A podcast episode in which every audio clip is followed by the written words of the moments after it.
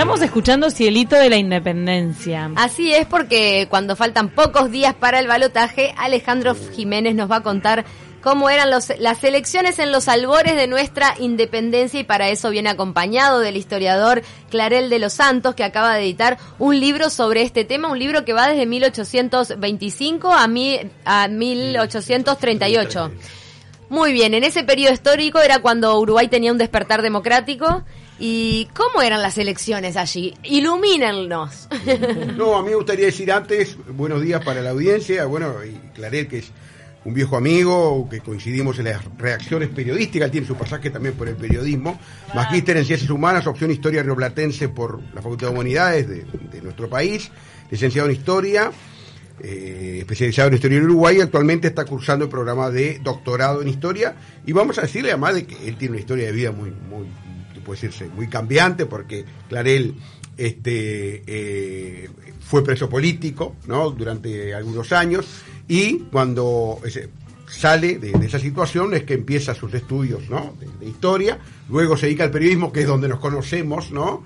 en, un diario donde coincidimos, y luego eh, de que esa tarea periodística se, terminó es que encara lo que es la tarea de, de, historiador, ¿no? Y un poco por ese lado. Clarel, digo, eh, a mí me gustaría empezar por qué este tema, ¿no? O sea, y que no es tan transitado también, ¿no? O sea, el tema de esos primeros años, eh, lo que tiene que ver con las elecciones. Bueno, eh, buen día a toda la audiencia y un gusto estar acá con ustedes.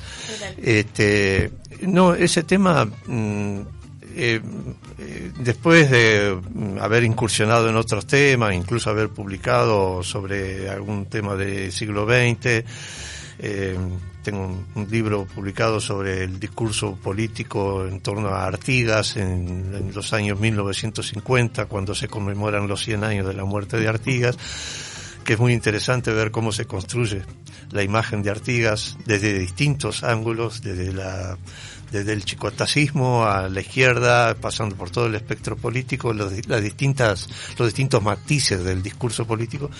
Eh, me fui más para atrás, este, eh, un poco también porque me integré a un grupo de investigación sobre el siglo XIX en la Facultad de Humanidades y eso me llevó a elegir un tema. Que sea, en el, que sea en el siglo XIX lo hace mucho más desafiante a la hora de investigar, ¿no? Para encontrar documentación. Muchísimo más, sí, muchísimo más la, documentación de este periodo que trabajo. Eh, hay mucha documentación, pero sobre este tema eh, no es una documentación que fuera... Mm, Muy accesible. Eh, no, alguna estaba media inaccesible, porque algunas estaban en expedientes... ¿Cómo te moviste para, para ir investigando todo esto? Y bueno, este eh, comencé por el Archivo General de la Nación y después este, pasé al Archivo Judicial, que, es una dependencia del Archivo General de la Nación, y ahí comencé a pedir expedientes de la época y a revisar. Y bueno, los expedientes me venían, lo que sé, con sucesiones, eh, eh, litigios distintos, expedientes penales, y en el medio de todo eso de pronto aparecía eh, el acta de una mesa electoral, ¿no? De alguna localidad. Y bueno, entonces iba juntando toda esa información, procesándola Después estuve trabajando con este, padrones de la época para ver un poco los nombres que me aparecían en esas mesas electorales, a qué vecinos correspondían en cada jurisdicción. Este, y, y ahí fuimos elaborando un poco la, la realidad de la ciudadanía de, ese momento, eh, quienes la componían. ¿Y qué puedes decirnos de cómo fueron entonces esas primeras votaciones? ¿Quiénes eran las personas que votaban? Porque sabemos que estaba muy segmentado. ¿En qué condiciones? ¿Estaba el voto cantado en esa época? El voto cantado, sí. bueno, eh, eh, podemos hacer una diferencia entre dos elecciones que hubieron entre eh, una en 1825 y otra en 1828 y las que se realizan después de 1830, que esas ya son eh, de acuerdo a una ley que es aprobada el primero de abril de 1830. Antes eh, había lo que se, en la época se llamaban instrucciones electorales, ¿no? que estaban hechas sobre la base de una ley electoral de la provincia de Buenos Aires 1821 y que más o menos copian lo que establecía ahí y lo adaptan. Porque la primera elección, la de 1825, que la primera elección con un corte republicano, digamos, liberal republicano, que se hace en ya todavía era éramos provincia oriental en ese momento. Este, esa primera elección se hace tres meses después de la cruzada libertadora de, de, abril de 1825. Eh, que es una la campaña conmocionada por la guerra contra Brasil, este, que se están reconstituyendo las autoridades, este, y la Valleja necesita legitimar su caudillismo, su, su jefatura de la revolución, y convoca elecciones. Y bueno, se hacen esas primeras elecciones, y de ahí surge la sala de representantes de esa primera elección, que es la que va a ser la declaratoria de independencia en 1825. Y gran parte del cuerpo del corpus teórico de la Constitución, es, la obra de la sala, ¿no? entre el 25 y el 28, es en gran parte de esa de, de, toda esa obra de la, de la sala de representantes. Sí, esa sala de representantes va a ser disuelta por la Valleja dos años después. Este es eh, la Valleja por una situación este, de enfrentamiento con ciertos sectores que son más propensos a, al, gobierno unitario de Buenos Aires, este, eh, da un golpe de Estado y disuelve la legislatura. O sea que de esos representantes ninguno fue el constituyente no. para lo que fue la eh, algunos fueron, pero ¿por qué? Porque en 1828 eh, es necesario convocar a una nueva elección, porque es necesaria una sala de representantes por dos razones. Una, porque ya se sabe que va a haber una convención preliminar de paz, mm. que todavía no está el texto, pero ya se sabe que hubo un acuerdo para que haya una convención preliminar de paz y que se va a declarar un Estado nuevo. Mm. Este, y la otra es porque la Valleja aspiraba a que una sala de representantes lo volviera a legitimar y entonces él continuaría, sería como el, primer presidente, digamos, el primer de ese nuevo Estado. Mm. Entonces convocan unas nuevas elecciones que son muy este, hay gente de, que participó en la anterior legislatura, como Gabriel Pereira, Francisco Giró y otros que... Que van a ser presidentes. Que van a ser presidentes, pero que se niegan a participar en esa elección porque está convocada por alguien que había dado un golpe de Estado. Ahora, nos diste hoy unos datos curiosos eh, o por lo menos que yo desconocía, y era que los analfabetos votaron en esas primeras elecciones, además de que decíamos que era un voto cantado en el que no participaban las mujeres, los afrodescendientes y que estaba bastante restringido, y que hubo componentes de violencia durante esos actos electorales. Pintaros el paisaje de cómo se daba. Primero te anoto que afrodescendientes participaban. ¿Participaron? Bien. Algunos participaron, sí. Y, y, para ampliar un poco lo que dice Cecilia, no había ni listas, ¿no? O listas había muy peculiares y no había partidos. Los partidos son del 36. ¿Y afrodescendientes que ya eran libres? Sí. Este, eh, la, eh, la, ley electoral del primero de, de abril seguía por la, la, caracterización de ciudadanos que hace la Constitución. Eh, pero establece algunas este, excepciones. los analfabetos eh, que la, la, Constitución dice que la ciudadanía, eh, están excluidos la ciudadanía, pero por se, se, hay una discusión en la Asamblea Constituyente que plantea que no es justo que quienes los analfabetos que, eran la mayoría de la población que dieron su sangre por la independencia no pudieran votar. Entonces, eh, por una moción de Miguel Barreiro, se establece que en los diez primeros años pueden registrarse analfabetos en el registro cívico, que son los contemporáneos de las luchas por la independencia y, quienes nacieron más o menos por ahí. Entonces, esos analfabetos van a poder votar. Los que se registran van a poder votar. ¿Pero que eran peones en ese momento? ¿En qué trabajaban? no, oh. este, hay muchos labradores, que son propietarios, pero que son analfabetos. Eh, esos labradores, este, hay muchos que son de origen indígena, guaraní este, y otapes y están establecidos y votan, están en los registros. Así es la salvedad de que era más bien un consentimiento más que un voto en realidad, ¿no? Eso, bueno, eso también. ¿Por cómo se daba la Te contesto eh, primero, porque eh, eh, me interesa esto. El ciudadano que podía votar era el que estaba establecido en un pueblo determinado, en una jurisdicción y registrado en un, en un registro cívico que llevaba el juez de paz de esa de esa localidad. Eh, por lo tanto, la constitución no establece si negros pueden votar o no pueden votar, son ciudadanos, pueden votar todos los que nacieron en el territorio uruguayo. Y había negros que habían nacido en el territorio uruguayo y que por alguna razón eran libres. Y estaban establecidos en determinados pueblos. Entonces, en algunos padrones pude encontrar, porque el padrón electoral no establece si la persona es blanca, negra o eso. No, pero los padrones, claro, pero los padrones poblacionales que yo accedí a ellos sí establecen la, lo que ellos decían en ese momento la raza, ¿no? Este y, cruzando los datos encuentro que el nombre de fulanito de tal que aparece como indio es votó. un ciudad, votó y que el nombre de otro fulanito que aparece como negro votó, ¿no? No son muchos, en total calculé que era un 4% de todos los habilitados para votar, pero algunos votaban. En cuanto al sentido del voto ah, y la violencia, bueno, el, mm. el voto era un era como un voto consentimiento, porque la ciudadanía no participaba en la elección de qué candidatos iba a votar. Mm. La constitución establecía que cada uno tenía que presentarse, eh, la constitución, no, perdón, la ley, establecía que cada uno podía presentarse frente a la mesa electoral, que estaba compuesta por un juez y cuatro vecinos electos, este, eh, que tenía que presentarse y decir en voz alta a quién iba a votar para representante y sus suplentes o para el lector de senador, ¿no? Este y pero dentro de los candidatos, o sea, más allá que no había partidos, sí había candidatos. La ley no establecía candidatos. O sea, que vos podías de repente votar a tu, padre. seguro.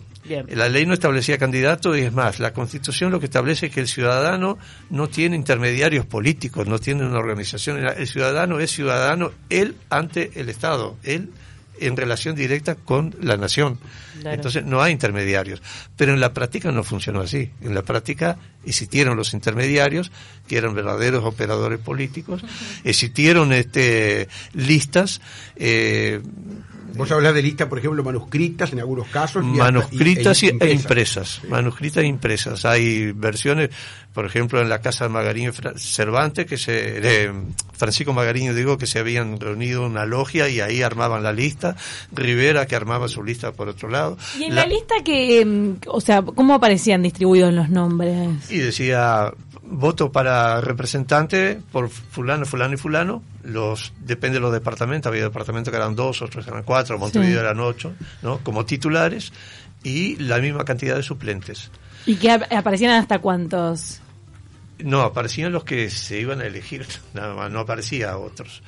En algunos lugares y en algunas elecciones hubieron dos listas. En el 1830 en casi todas las localidades hubieron dos listas, una que apoyaba a los seguidores de Rivera y otra que y otras dos, digamos, que apoyaban a los seguidores de La Valleja, porque los seguidores de La Valleja se dividieron.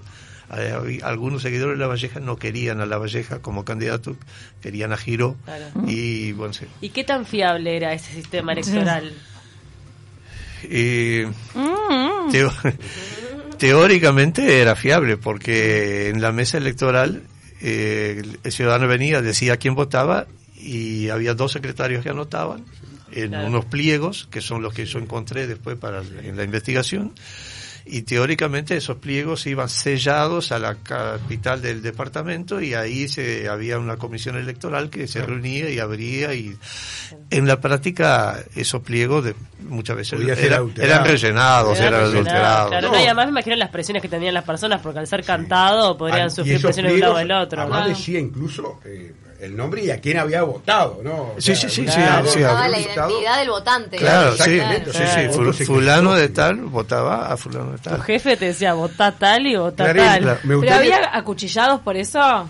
Uno se pregunta. Eh, sí, este, heridos. en algunos lugares sí. Este, en, hubo, en el 1831, en una elección que hubo en ese, en ese año, este, la mesa electoral fue asaltada por una un grupo de... Una banda. una banda. Y eh, después en el 35 también. Hay varios episodios de eso. Hay, episodios de violencia. Del lejano oeste. Sensei, dilo tú. no, el libro termina, pues me dicen Sensei esta gente. No, y ya no, fue Gabriel. fue Gabriel. Fue Gabriel el que te puso el apodo.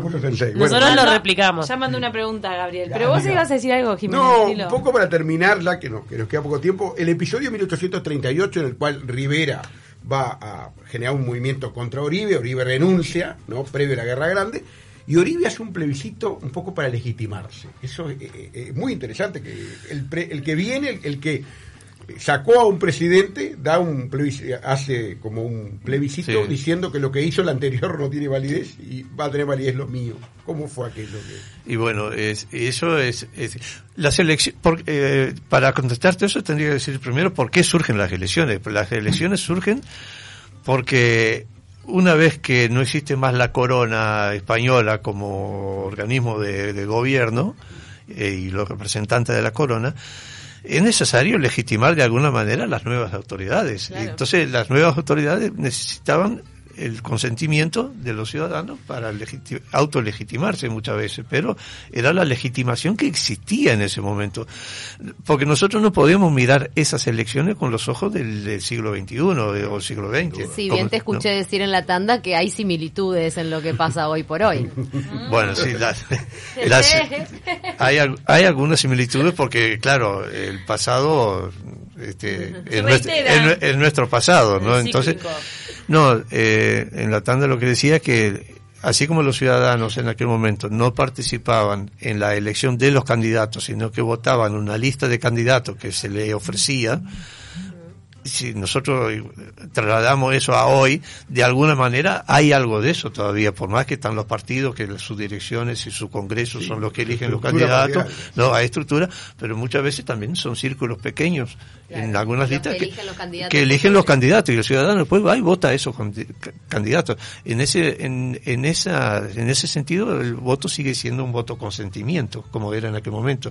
La gente consciente en apoyar a fulano de tal que es el candidato. Y a Rivera, ¿cómo le fue en aquel, en aquel plebiscito del Y bueno, le, fue bien, votó el 90% de la gente a favor de él. A favor de él y después volvió a ser presidente, ¿no? Claro. Sí tendría mayoría parlamentaria. Que fue el único que además eh, asumió en ese segundo mandato en Durazno, le tuvieron que llevarlo. Sí. Ahora, el, plebiscito no fue una originalidad de Rivera. Este, ese plebiscito es el primero que se hace en este país. Este, tiene su particularidad, la gente, el plebiscito consistía en que antes de emitir el voto la gente tenía que firmar una declaración diciendo que condenaba la actuación de la anterior asamblea eh, general que existió porque había sido eh, no había no se habían desempeñado como legisladores sino como un apéndice del gobierno del poder ejecutivo.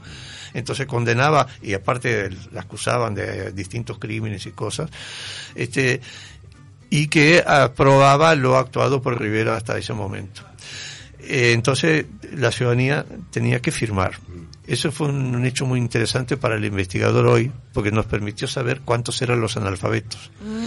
En algún lugar, el alfabetismo entre los electores superaba el 50%, lejos. En otros lugares andaban en 15, 20, 30%, pero estimando un promedio, había un 40% de electores en la época que eran analfabetos. Un 40%. Sí. ¿Y por qué sabemos esto? Porque esos analfabetos tenían que pedirle a otro que firmara la declaración. Chan. Ah. Rápidamente tenemos algunas preguntas. A ver, Es, eh, mandó Gabriel, el que dice una pregunta para el invitado del Sensei. ¿Es probable que en los comienzos accedían a las iglesias, ya que era uno de los lugares con el padrón de la ciudadanía? No, el acceso a las iglesias no era por eso. El padrón lo tenía el juez de paz. El, juez, el, juez de paz era el encargado de armar el registro cívico de, su jurisdicción y era el que tenía el padrón. la ley establecía que las elecciones tenían que hacerse en un lugar público. Eh, no podía hacerse en lugares privados. En la campaña incluso se armó discusión en la, constituyente, se armó discusión porque en campaña no había lugares públicos y, se, y se, hacían en la casa del juez. Entonces se discutía, no, la casa del juez no es un lugar público. El lugar público era el atrio de la iglesia. Mm. Por eso, que el lugar público existía en todos lados. Entonces, por eso las elecciones se siguieron haciendo a lo largo de casi todo el siglo XIX en el atrio de las iglesias. Ahí se establecía la, se formaba la mesa y por ahí pasaban los ciudadanos y en el atrio de las iglesias eran todos los líos que hubieron cuando asaltaban las mesas y todas esas cosas. Era siempre, siempre al frente de la iglesia. les importaba la casa de Dios, nada. Clarel, ahora, eh, por ejemplo, hay, eh, en ningún momento se echó mano en algún a los a los padrones eclesiásticos que eran los únicos que había, por ejemplo, la de la independencia, no había otro. No porque la ley estable, eh, digo, capaz que sí que se podía echar mano para saber dónde ir a buscar a la gente, y, pero la ley establecía claramente que había que hacer un registro cívico. Y salvo la primera elección de 1830, que no se llegó a tiempo con ese registro y hubo que improvisar el registro, este, porque por distintas razones, por la propia dinámica de una reorganización institucional que estaba en ciernes, pero además, según la documentación, porque muchos eh, oficiales, ayudantes del, del, de los alcaldes, los jueces de paz, eran iletrados, entonces no podían salir a recoger las firmas porque ni ellos sabían firmar. Ni, este, por esa razón en la, primera elección no hubieron padrones, no, hubieron no hubo registro cívico. Después sí hubieron. Y el registro cívico podría ser alterado, pero eh, no era con base a los registros de parroquiales. Leo rápidamente también un mensaje de John del Cerro que dice, qué lindo que faltan pocos días para el balotaje y que dos personas muy interesantes nos cuenten una parte de la historia sobre la política y en los tiempos de la independencia de la nación. Qué bonito saber de nuestra historia. Felicitaciones a las dos personas ahí en estudios. ¡Viva la patria! Bueno, qué ¡Viva bueno. la patria! ¿no? arriba. vamos así, escúchame. Este. John del Cerro. El libro, lo, ¿dónde lo pueden adquirir? Está en las librerías porque la verdad es que es muy interesante. Me imagino que mucha gente tiene ganas de Sí, está en todas las librerías. Elecciones entre Sabes y Montoneras, Uruguay 1825-1838, Claret de los, de los Santos Flores, Asociación Uruguaya de Historiadores, Audi y Banda Oriental también en la edición de esta de la colección Tesis de Historia. Sí. Este, y lo distribuye Gucci este, y está en todas las librerías y los vendedores de libros, valijeros y eso. Eh, Todo. Muchas gracias, Clarel, por, por estar acá.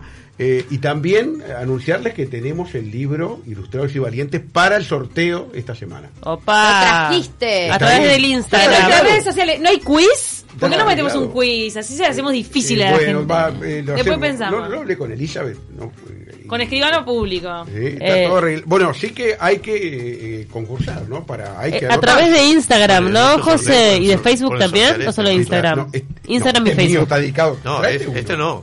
Instagram y Facebook para participar de Ilustrados y Valientes. Clarel va a donar un libro para hacer, después de Ilustrados y Valientes, Elecciones entre sables y montoneras. Vamos, Clarel que se la juega, se la juega por el taquito.